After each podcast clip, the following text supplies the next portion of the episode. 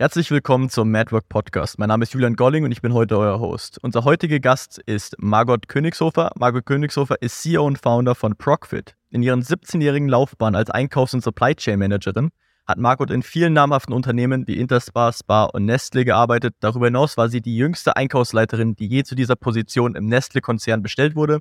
In den letzten sechs Jahren hat sie mehr als 800 Supply Chain Projekte abgewickelt.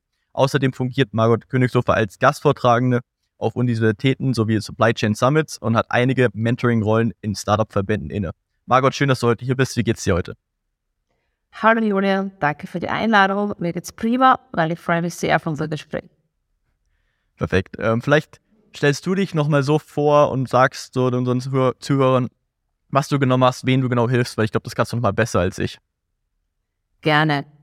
Ähm, also nochmal Hallo in die Runde. Ich bin die Margot. Ich bin äh, 31 Jahre und mache irgendwie schon mein Leben lang Einkauf, Supply, Chain Management. Ähm, Julian hat es kurz äh, umrissen. Ich war immer in großen Konzernen tätig und habe dann, wie halt das Leben so spielt, meine erste Tochter bekommen. Und in dieser Zeit habe ich die Business-Idee geboren, Proxit zu gründen. Ähm, warum? Ich habe mich in der Zeit äh, neben meiner Schwangerschaft sehr intensiv mit der Startup-Szene beschäftigt und habe gesehen, dass ähm, es total viele Anbieter gibt für Startups und junge Unternehmen, aber niemanden, der ihnen so wirklich hilft im Supply Chain Management, also der, der hilft, Hersteller zu finden, Lieferketten aufzubauen, sie berät, wie macht man das richtig. Ja? Und so ist die ähm, Geschäftsidee entstanden und so habe ich vor sechs Jahren Proxfit gegründet. Ähm, ich habe schon kurz gesagt, wir machen Einkauf, wir machen Supply Chain Management für Startups, für junge Unternehmen, aber auch für FBA, Amazon-Seller, für Online-Händler. Und das machen wir in der Dachregion, also in Österreich, Schweiz und Deutschland. Und das machen wir für jede Warengruppe. Das heißt, es ist egal, ob du Produkte hast in der Kosmetik, Mode, Möbel, Plastik, Elektronik, und so weiter und so fort. Das ist so unser USP. Und wir können in jeder Warengruppe Lieferketten managen. Und das auch weltweit? Genau, das weltweit. Also wir haben da ein Herstellernetzwerk von 70.000 Herstellern mittlerweile in Europa, Asien und Amerika. Wie, was ist so das größte Problem gerade bei den Lieferketten, das Sie gerade sehen, oder das du gerade siehst? Ähm, mehrere, ja. Also Lieferketten sind tatsächlich im Wandel. Ähm, es, es ändert sich viel, ja. Es, es ähm, ist ein großer Teil abzuzeichnen. Es war vor sechs Jahren so, dass wirklich jeder zu mir gesagt hat, ach Margot, bau uns doch eine Lieferkette in Asien auf, ja. Gar nicht viel nachgedacht. Bau mir eine Lieferkette in Asien auf. Das hat sich in den letzten Jahren extrem gewandelt, ja, so circa zwei, drei Jahre. Ähm, eh klar, wir, wir hatten da Corona, ja, da, da hat sich viel getan. Es ist ein starker Trend äh, zu verspüren, dass in Lieferketten jetzt in Europa aufgebaut wird. Warum? Ich weiß halt, lieber Julian, soll ich gleich darauf eingehen oder später, aber da gibt es halt viele Gründe.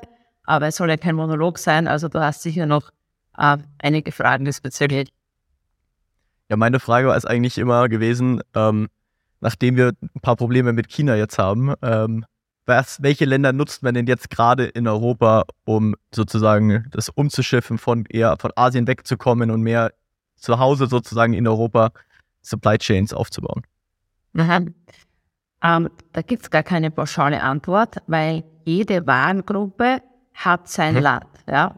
Also es ist tatsächlich so, dass wenn wir Mode, Fashion sourcen, dann sourcen wir extrem viel in Spanien, in Portugal, in Italien, aber auch in Rumänien, in Bulgarien. Ähm, wenn es jetzt um, um Plastikteile geht oder Kunststoffteile, ähm, dann ist das sehr viel, was jetzt Europa betrifft, in Slowenien, in Ungarn. Äh, genau, also man kann nicht pauschal sagen, dass das eine Land ist es. Ne?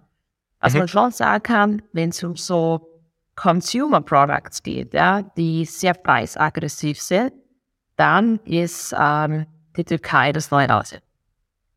Türkei das neue Asien. Warum, ähm, also wenn man das jetzt so anschaut, ich habe mal gehört, dass die Preise für Mitarbeiter in den Fabriken eigentlich, wenn man sich Rumänien anschaut, was die verdienen gegenüber China, dass die sich da eigentlich nicht viel nehmen oder so, dass die Chinesen teurer sind und mehr verdienen. Ähm, ich weiß nicht, ob das stimmt. Ist das so die erste, die erste Frage, die ich habe, die dann gleich zur zweiten führt? Mhm. Uh, kann man pauschal so nicht sagen. Kann man nicht sagen, nein. Weil, was mich immer gewundert hat, ist, klar, man muss die Elektrogeräte auch irgendwo sourcen, aber wo man sie dann zusammenbaut in den Fabriken, warum wird das nicht einfach in Rumänien gemacht, wo wir auch sozusagen billigere Löhne zahlen können, sozusagen? Also, und genau das ist ein, ein Trend, Julia, dass genau das passiert, weil gewisse Komponenten kommen aus Asien. Da sind wir in Europa noch nicht so weit. Die Elektronik ist das beste Beispiel. Ähm, Chips, Elektronikteile werden in Asien produziert. Aber was wir tun, wenn wir Lieferketten aufbauen, dass wir äh, wir nennen das im Fachjargon Assembler. Das sind die, die das ganze äh, Produkt dann letztendlich zusammenbauen. Die sitzen eben in diesen Ländern. Ja, die sitzen, also ich kann jetzt nur für unsere Projekte sprechen, das ist aber so, wie es überall sonst auch ist. Ähm, die sind in Ungarn, die sind in Rumänien, die sind in Slowenien. Also der Trend ist da. Seit wann hat es äh, begonnen, dass das mehr in Europa oder Rumänien, Slowenien und so weiter äh, jetzt umgesetzt wird, anstatt in China? Vor zwei, drei Jahren hat es begonnen. Also so ungefähr so kurz vor Corona oder Corona-Phase. Ja, genau. Das war so ah, okay. ziemlich zeitlich, ja. War das der Auslöser oder war das einfach nur Zufall, dass das zu der gleichen Zeit äh, so um, umschwingt? Nein, ich denke schon, dass das der Auslöser war. Ja die Menschheit, die, die braucht immer, dass etwas passiert, ne? dass man sich auch verändert und, und sein Verhalten ändert, weil dass wir alle gesagt haben, ja, das ist nachhaltig und Europasourcing ist doch toll, aber man hat es trotzdem nicht gemacht. Und warum hat man es nicht gemacht? Man hat sich Produkt A und Produkt B angesehen und hat einfach die Produktpreise verglichen und hat einfach gesehen, dass Asien immer günstiger ist, günstiger mhm. war. Ja? So, jetzt schaut man sich wieder beide Produkte an, vergleicht aber, ich sage immer TCO, Total Cost of Ownership. Das heißt, du bist nicht mehr viel teurer, wenn du in Europa sourst, als wenn du in Asien sourst. Warum? Weil äh, du musst die Opportunitätskosten rechnen. Also, was verlierst du, wenn du nicht verkaufen kannst? Warum kannst du nicht verkaufen? Äh, Transporte dauern länger, äh, Fabriken werden zugesperrt und und und, ja. Also das sind jetzt alles Faktoren, die da noch mit reinkommen. Was sind dann so die Vor- und Nachteile von Sourcing in Europa versus Asien sozusagen? Ähm, in Europa dauert alles länger. Ja, hey. im Sinne der Produktentwicklung. Die, die Asiaten sind sehr schnell in schnell machen, kopieren, los geht's. Ja, aber die Europäer, das, das ist ja auch ein Vorteil, man lässt sich mehr Zeit, es wird entwickelt, es wird designt, es werden Daten erarbeitet, die Daten gehören dann auch dir, die sind mit deinem Eigentum, aber es dauert halt länger, diese Entwicklungsphase eines Produktes. Das ist der große Unterschied. Also, wenn man jetzt aber ein Produkt sozusagen schon entwickelt hätte und das in Asien entwickeln lassen hätte und das dann einfach versucht, jetzt in Europa bauen zu lassen, ähm, ist das dann die Lösung? wird schwierig sein, weil solche Fälle übernehmen wir oft, äh, dass wir Lieferketten von Asien nach Europa verlegen. Mhm. Und die Daten, die man aus Asien hat, sind meistens nicht die, mit der man eine Serienproduktion starten kann.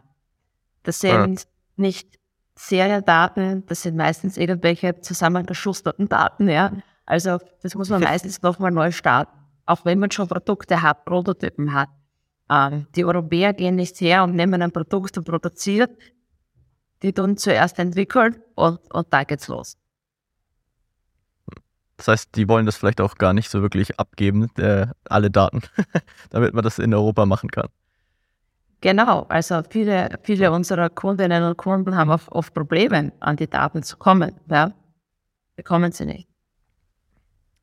Ähm, gibt es denn sonst noch irgendwelche Vorteile? Sie meinen, das dauert länger, die, das jetzt zu entwickeln zu lassen. Aber wenn es dann mal entwickelt ist, ist die Produktion dann auch länger äh, gegen Asien, weil die Asien hat ja natürlich längere Lieferzeiten. Genau, dann, ähm, wenn man diesen Step geschafft hat und wenn man sich dessen bewusst ist, ähm, dann ist es in Europa sehr, sehr angenehm, sage ich jetzt mal. Warum? Ähm, du kannst erstens einmal, ja, das denkt man ja auch selten, zur Produktion hin. Ja, das heißt, du kannst live vor Ort sein, ohne äh, eine lange Reise auf dich nehmen zu müssen. Ähm, und die Produktion an sich dauert gleich lang, aber dann hast du den schnellen Transport. Ja. Du hast extrem schnell deine Ware.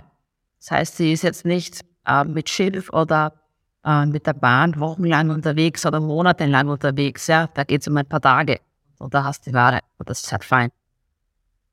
Wie sehen sind da so im Durchschnitt die Herstellungskostenunterschiede? Ähm, Gibt es da überhaupt welche? Die Frage bekomme ich sehr oft gestellt, ne? wenn Kunden sich nicht so sicher sind, soll ich das jetzt wirklich nach Europa verlagern? Geht sich das aus mit meiner Kalkulation? Äh, natürlich kommt auch das wieder auf das Produkt drauf an, aber ich sage jetzt mal so overall, ja, über den Schnitt, über alle Projekte drüber, äh, hast du Gesamtkosten so 20, 30 Prozent. Ja, hast du sind sie höher als in Asien.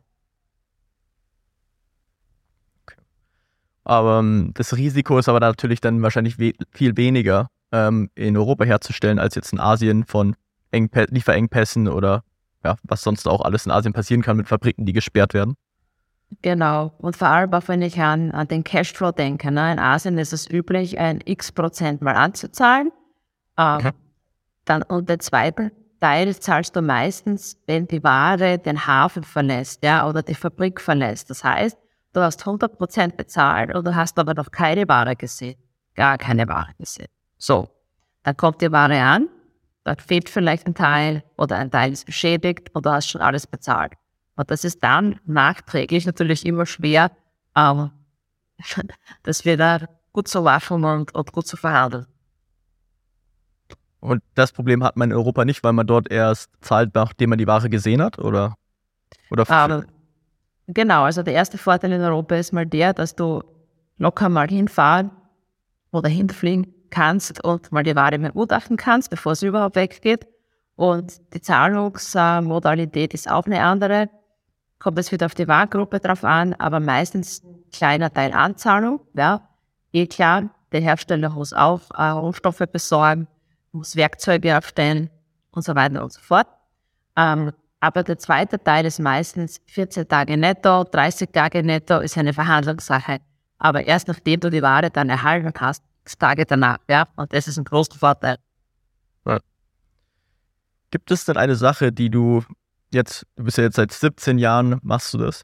Was ist so die eine Sache oder die zwei, drei Sachen vielleicht sogar, die man unbedingt beachten muss oder die, die du gewünscht hättest, die hättest du früher gewusst, ähm, und die du den Leuten mitgeben möchtest, die jetzt vielleicht daran, daran denken, eine Supply Chain aufzubauen in Europa oder in Asien oder irgendwo anders auf der Welt?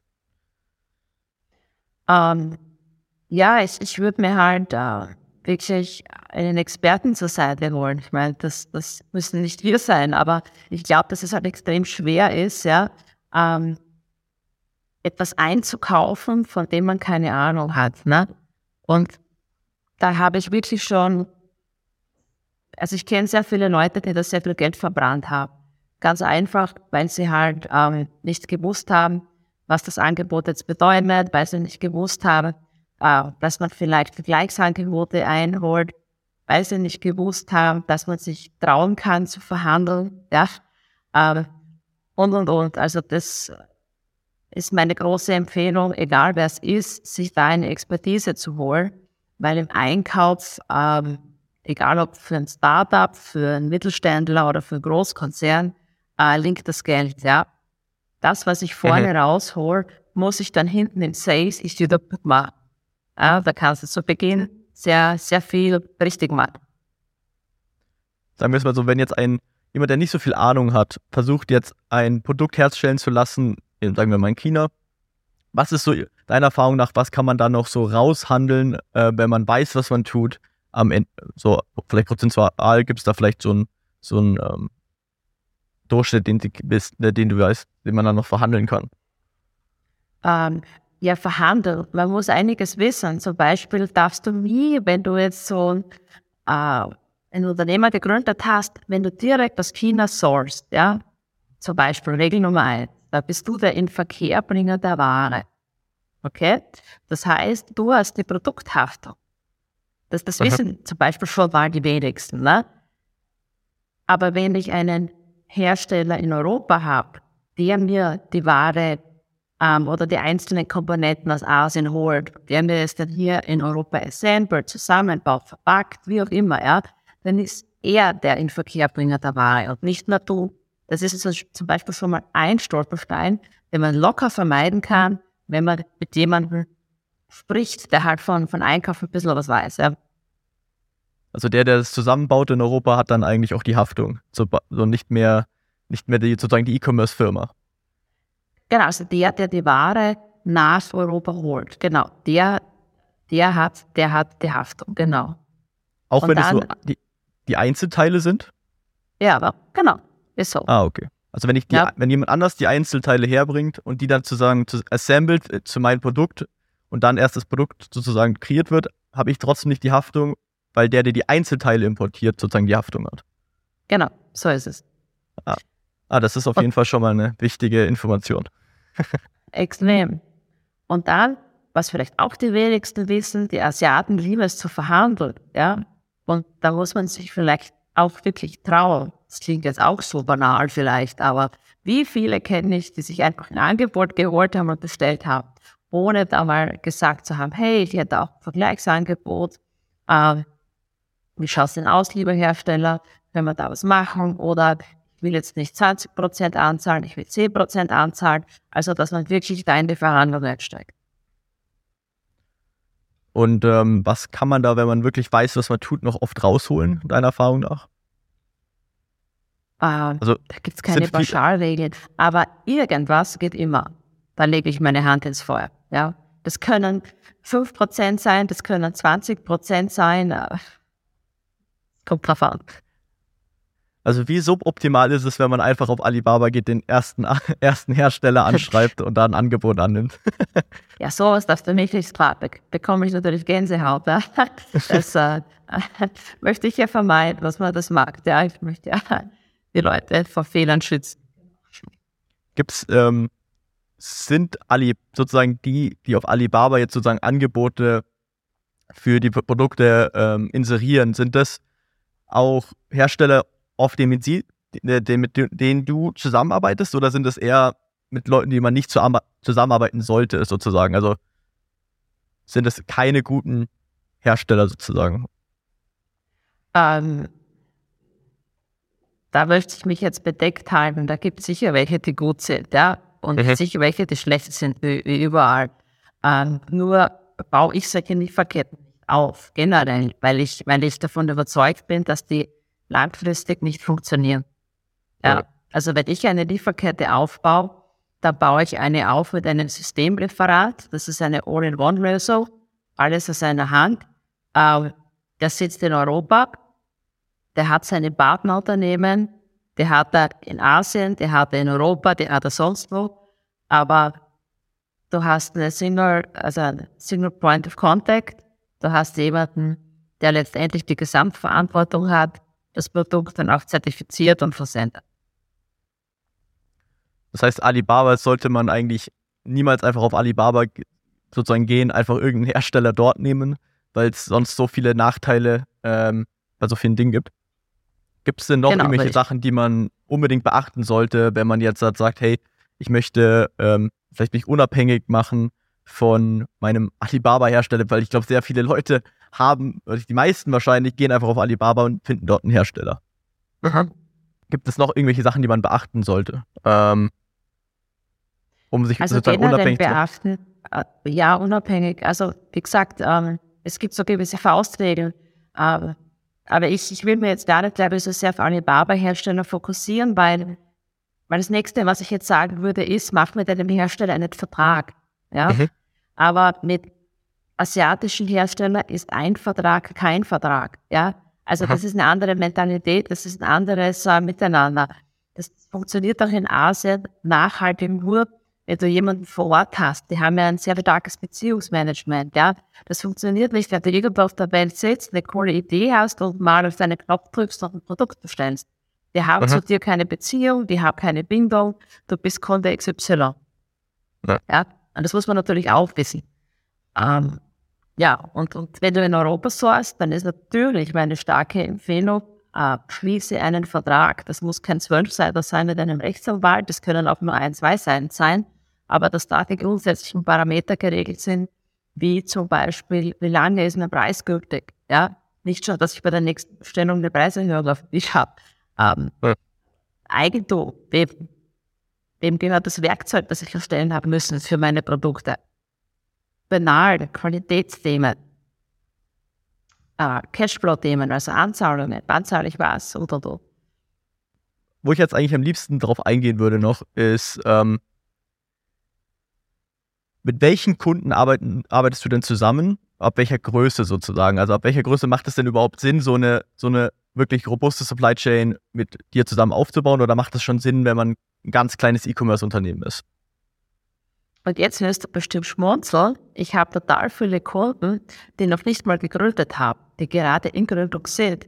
One-Woman-Show, One-Man-Show, ja, die einfach eine coole Produktidee haben, die aber natürlich schon die Spezifikation haben, also die Daten dazu, ja, die Zeichnungen und die jetzt einfach loslegen wollen, weil sie einfach Business machen wollen oder ein cooles Produkt auf den Markt bringen wollen. Warum? Dann habe ich aber auch Kunden, das sind Online-Händler, die haben 500 Mitarbeiter und, und machen äh, 150 Millionen Euro Umsatz im Jahr. Ja. Also es ist wirklich Early Bird bis, äh, bis Senior. Aber wie gesagt, die Zielgruppe Startups, junge Unternehmen, die schnell wachsen, Online-Händler, FBA, Amazon Seller. Das sind unsere Zielgruppen. Wie lange dauert es dann für jemanden, ähm, mit dir zusammen eine Supply Chain aufzubauen? Vielleicht sogar auch Product Sourcing. Also Product Sourcing ist natürlich nochmal, wahrscheinlich nochmal äh, sozusagen, ich glaube, ob man schon genau weiß, was man haben will, aber. also da haben wir zwei verschiedene Programme. Das kommt jetzt echt darauf an, was man will, wie viel Betreuung man will, äh, für was man bereit ist. Ähm, ein sehr smartes Programm, das ist wirklich für Early Bird Startups ähm, ausgelegt. Das ist die Fabrik für jedermann. Da bekommst du innerhalb von acht bis zehn Wochen, ja, das ist sehr schnell, einen Hersteller für dein Produkt, einen bestbehandelten Preis und Lieferplan. Und das ist wirklich, aber ab dem Zeitpunkt machst du dort selbst weiter. Aber dann haben wir Programme, die geht sechs Monate, weil wir sagen, sechs Monate brauchen wir meistens von Kickoff bis Produktionsstart. Das heißt, da begleiten wir unsere Kunden wirklich bis zum Produktionsstart. Also da übergeben wir nicht nur Hersteller Preislieferplan, sondern wir managen das Ganze, bis das erste Produkt ausgeliefert wird. Die Qualität des Produktes muss sich ja dann auch immens wahrscheinlich äh, verbessern und die Schäden wahrscheinlich minimieren, die man hat bei den Lieferungen, wenn man mit einer robusten Supply Chain zusammenarbeitet, als wenn man jetzt wahrscheinlich mit einem Alibaba oder mit dem erstbesten Hersteller in China zusammenarbeitet. Ähm, gibt's da so, kennst, kennst du so Zahlen, wo du sagst, okay, normalerweise hat meine Kunden oft so und so viel Prozent an Schäden und jetzt durch uns fast gar nichts mehr vielleicht oder so? Uh, ja, das haben wir schon. Also Eigenlob stinkt irgendwie, man, man, muss, man muss schon sagen, natürlich, das Problem ist ja, du weißt ja oft nicht mal, was tue ich jetzt, wenn mein Produkt nicht stimmt. Oder Julia, was würdest du tun? Du, du, du, ne, du gründest nebenbei ein Unternehmen, du hast eine coole Idee für Müsli-Riegel, ich sage jetzt irgendwas, ähm, freust dich extrem drauf, äh, die ersten 10.000 Riegel kommen und du siehst, der Druck auf der Verpackung ist schlecht, du öffnest die Verpackung, der Geschmack ist schlecht, die Form ist nicht so und und und. Was tust du? Ja? Und allein, ne, so. Ähm, Erstmal äh, äh, meinen Hersteller schreiben. Ja, genau, aber du beschwerst dich nur und er sagt, oh, ist ja alles so gut besprochen. Äh, und auf was berufst du dich? Ne? Und da beginnt's. Also da beginnt die Sache dann ernst zu werden. Und deshalb sage ich ja, machst einen Vertrag, ja, da gibt es einen kleinen Anhang, das ist ein Qualitätsdokument, da ist genau das Muster freigeprüft, Datum, Fotos aus verschiedenen Perspektiven, Rezeptur beigefügt und und und. Ähm, dann werden Abweichungen definiert und dann wird Schritte definiert, was passiert, wenn das Produkt aber anders kommt. Ja, so, weil dann kannst du das schicken, dich auf das Büro zum Beispiel. Hm. Wenn, ich hatte mal ein Produkt, das ist, das ist schon fünf Jahre bestimmt her. Und da hatten wir Probleme, glaube ich, mit dem im TÜV zu bekommen in China auf dieses Produkt. Ähm, was ist, was ist da so das Problem, um auf diese richtigen Siegel und die richtigen äh, Zertifikate zu bekommen, um Produkte überhaupt einlie äh, sozusagen importieren zu dürfen nach äh, Europa oder Deutschland? Ja. Auch ein guter Punkt, weil woher sollst du wissen, welche Zertifikate du eigentlich benötigst, oder? Das ja. heißt, äh, da solltest du einen Hersteller haben, der genau in deinem Business tätig ist, der genau in diese Länder liefert, die du beliefern möchtest, weil er dir sagen kann, was du brauchst. Ja? Oder wenn du anstrebst, an Amazon-Leger einzuliefern, dann solltest du auch einen Hersteller haben, der bereits an Amazon liefert. Einen Amazon-Leger zu liefern ist nicht so einfach. Ja? Also die haben sehr hohe Auflagen, die schreiben dir ganz genau vor, wie du dein Produkt verpacken musst, wie es eingeliefert werden muss und und und. Und wenn ein Hersteller das noch nie gemacht hat, ja, dann wird es da auch Probleme geben. Ja. Ja, das, das Problem hatte ich, glaube ich, auch mal, als ich äh, eine Hundedecke aus China für Amazon FBA vor fünf, sechs Jahren importieren wollte. Ähm, ja, da alles, das so alles vorzubereiten und denen es sozusagen und auch erstmal zu verstehen, was Amazon überhaupt da von mir will. Äh, das ist auch ziemlich komplex, zu verstehen, wie die das eigentlich haben wollen, genau, äh, wie das dann bei denen ankommt. ähm, und da berät ihr natürlich wahrscheinlich auch, das ist ja super einfach für euch, da wisst ihr genau, was die haben wollen. Genau, ähm, ja.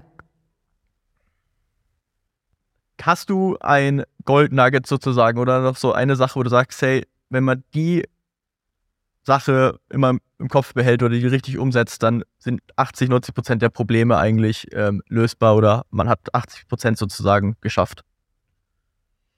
Genau, das sind eigentlich so die Schritte, die man einfach machen muss, wenn man eine Lieferkette aufbaut. Ja?